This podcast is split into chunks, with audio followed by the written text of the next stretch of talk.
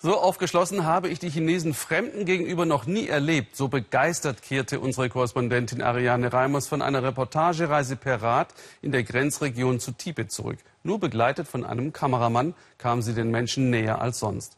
Misstrauen und Widerstand gegen alles, was aus Peking kommt, sind ja weit verbreitet, weil die regierende KP für die vielen Minderheiten im Riesenreich China nur eine Lösung kennt, werdet wie die Mehrheit der Chinesen. Die ganze Reise, mehr als 2000 Kilometer, können Sie im Internet nachverfolgen.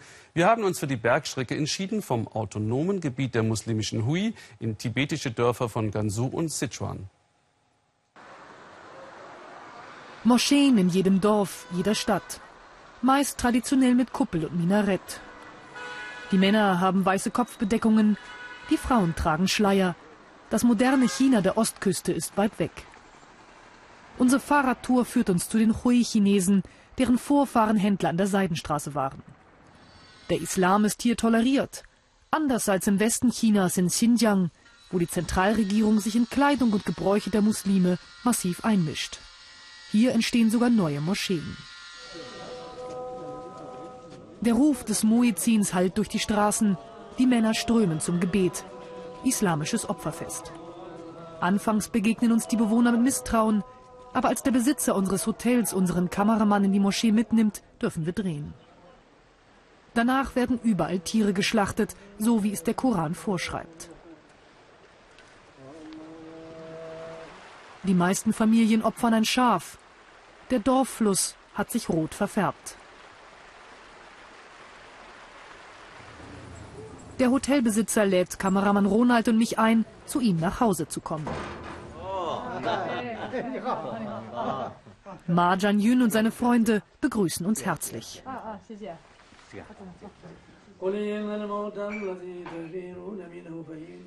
Der Imam des Dorfes erweist ihm die Ehre. Er besucht die wichtigen Familien.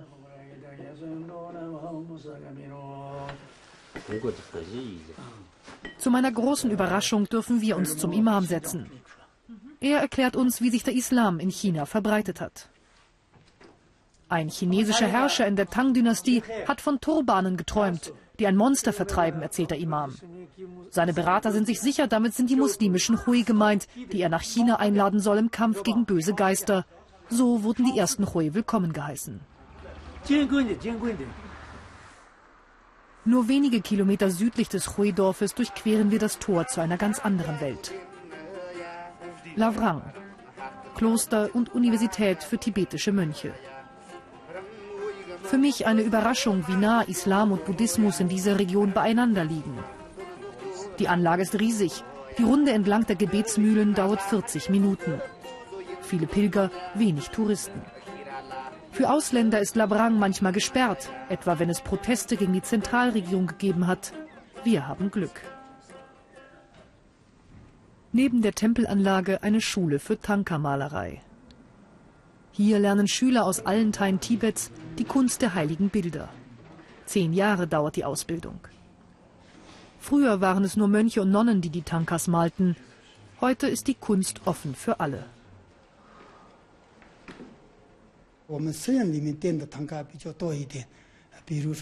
Die meisten werden für die Mönche gebraucht. In den großen Tempeln hängen viele Tanka-Bilder. Auch die Mehrheit der tibetischen Familien hat Tankas zu Hause. Der Buddhismus spielt in unserer Kultur eine große Rolle.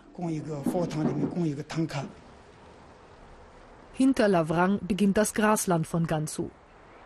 Zelte sind in die Landschaft getupft.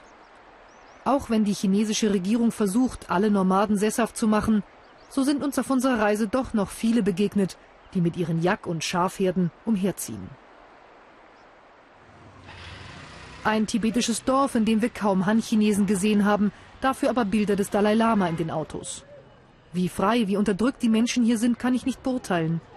Kritische Fragen stellen wir lieber nicht. Wir wollen niemanden gefährden.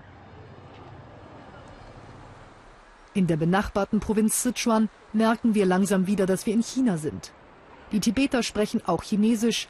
Über den Dörfern weht die Fahne der Volksrepublik. Hier treffe ich einen tibetischen Doktor. Bis zu seiner Pensionierung war er der Leiter des lokalen Krankenhauses. In seinem Studierzimmer zeigt er mir stolz seinen Doktortitel.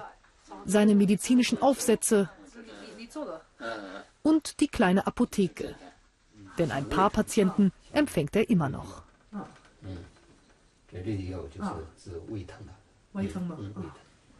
Über allem historische Fotos. Mao trifft den Dalai Lama und den Panchen Lama Mitte der 50er Jahre in Peking. Wie das Dorf ist auch das Haus des Arztes mehrere hundert Jahre alt. Die Geschichte der Tibeter in dieser Region noch älter. Wir kommen ursprünglich aus Tibet. Vor mehr als 1000 Jahren wurden tibetische Soldaten zur Grenzverteidigung in diese Region geschickt. Wir sind deren Nachfahren. Doch die Tage der Siedlung sind gezählt. Die Hälfte der Bewohner ist in ein bequemeres Leben gezogen. Zurück bleibt ein tibetisches Museumsdorf.